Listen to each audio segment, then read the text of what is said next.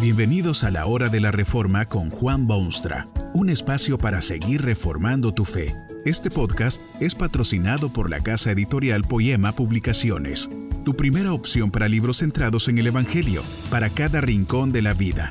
Para ver los nuevos libros de este mes, visita nuestra página www.poema.co. Ahora escuchemos a Juan Boonstra con el programa de hoy. Estas palabras las compuso y dijo un gran poeta. Fue rey que se cubrió de gloria, conquistó enemigos y edificó monumentos y ciudades. Fue bendición incalculable para millones de ciudadanos. En un momento de reflexión personal, cantó a Dios y le da gracias porque tú me hiciste en el vientre de mi madre. ¿Sabe usted que esto no hubiera ocurrido si se hubiese practicado el aborto? Y en estos tiempos modernos, según estudios y estadísticas de absoluta confianza, entre 40 y 55 millones de seres humanos son extraídos anualmente del vientre de sus madres y arrojados al depósito de desperdicios. Esto se hace en hospitales decentes, pero también en cuevas oscuras. Lo están haciendo médicos con diploma, pero también gente sin conocimientos de nada. Lo hacen gente rica porque no quieren molestarse con un bebé y lo hace gente pobre porque no pueden alimentarlo ni cuidarlo. Entre 40 y 55 millones de seres humanos que sufren las consecuencias del aborto provocado y a petición de la persona involucrada. Se trata de millones de seres humanos. Hay quienes dicen que no se debe tomar esto tan en serio porque científicamente no se ha podido establecer si lo que se aborta es humano o no. Algunos dicen que el aborto después de tantas semanas podría permitirse o después del doble de semanas o luego de tres meses de embarazo o hasta luego de seis. Un pensador español comparó estas diferencias a lo que ocurre cuando un francotirador toma un rifle de largo alcance en sus manos y apunta a un ser humano que está a mil metros de distancia. Seguro que lo mata. O usted puede estar a quinientos metros de distancia. Seguro que lo mata también. Podría estar a doscientos metros y es seguro que lo mata. Y si está a cien metros, bueno, por supuesto que lo mata también. ¿Qué diferencia puede haber si lo mata a mil metros o a cien? ¿Qué diferencia puede haber entre abortar un feto de diez semanas y uno de seis meses? Tú me hiciste en el vientre de mi madre, decía el salmista, y es tontería afirmar que solo es humano el que nace primero luego de nueve meses de embarazo normal y corriente. También es humano el que ha sido concebido en el vientre de su madre. Un sabio escritor español dice, que lo que se entiende por aborto depende en gran parte del punto de vista que se tome o la profesión de quien lo juzgue. El moralista pensará del aborto como un medio inmoral de acabar con una vida humana. El demógrafo dirigirá sus pensamientos a los temas de crecimiento y desarrollo de la población. El sociólogo estará interesado en la conducta de los distintos grupos sociales y el bienestar de la sociedad. Para el hombre de leyes, el aborto despertará curiosidad sobre si es digno de castigo o no.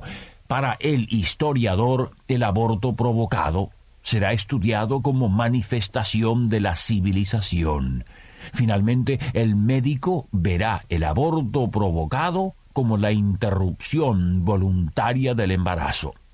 Pero el verdadero cristiano, concluye este mismo escritor, lo calificará simple y llanamente como un asesinato fratricida en base al testimonio de la misma palabra de Dios. Hay serias acusaciones que hacer en el abuso del aborto.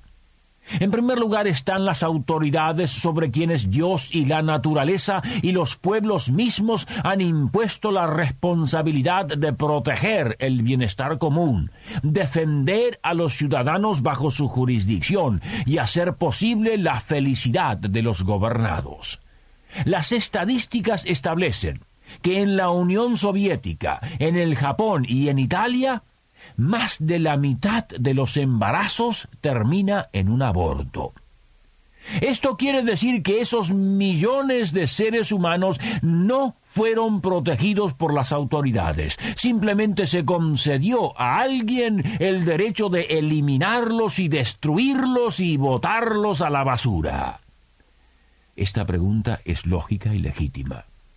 Si esas autoridades permitieron o hasta promovieron la destrucción de esos millares de vidas humanas bajo su jurisdicción, ¿qué podrá impedirles que un día de estos no hagan lo mismo con los débiles de cuerpo, con los viejitos, con los que nacen defectuosos, con los que son una carga para la sociedad?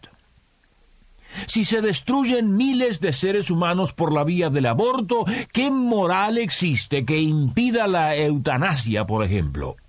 Usted sabe que hay gente enferma, gente que sufre en hospitales, gente que ya no podrá aportar un solo granito de arena al bienestar general.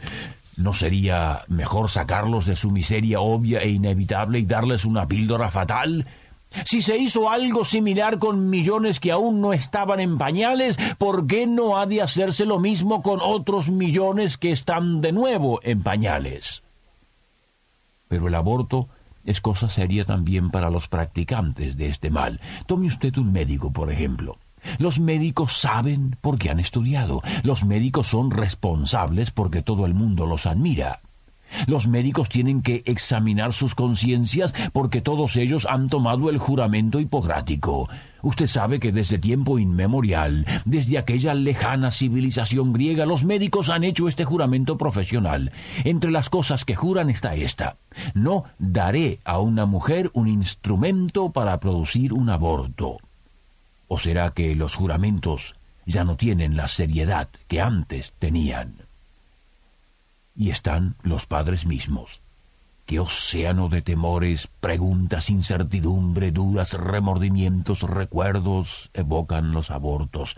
Mejor dicho, las madres, porque muchas veces los que hicieron de padre se lavan las manos de todo el sórdido asunto. Vuelven a la mente de aquella madre momentos de dulces amores o experiencias beatíficas de paroxismo sexual. Luego el descubrimiento de un embarazo no deseado, el susto inicial, la rebeldía contra la realidad, el odio de la experiencia que lo produjo, el remordimiento, el sentido de culpa, y luego el trauma de decidir si abortar o mantener. Luego de agonías indescriptibles, el aborto fue la decisión. Tal vez usted misma está en ese momento difícil del horripilante proceso le han informado bien de todos los detalles. Dice una mujer que tuvo un aborto. El médico me dijo que un poco de líquido extraído de aquí y otro poco de líquido inyectado por allí, algunas puntadas agudas en el estómago y el feto sería despedido. Pero no fue así. Sentí que mi hijita se sacudía en mi interior por más de hora y media, hasta que murió la muerte lenta. Tuve los dolores del parto por doce horas y di a luz a mi hijita. Era una hermosura, pero muerta a la edad de cinco meses y medio. Hay los posibles efectos físicos que pueden ser derramamientos de sangre y hondos dolores y lágrimas y pérdida de peso e insomnia y frigidez y condiciones nerviosas, pero quizá Peores aún son los posibles efectos psicológicos del aborto, que pueden ser tendencias al suicidio, sentido aplastante de culpa, pérdida de autorrespeto y desesperación por haber hecho algo que ya no puede corregirse, pesadillas y odios hacia personas involucradas en toda la experiencia desgraciada.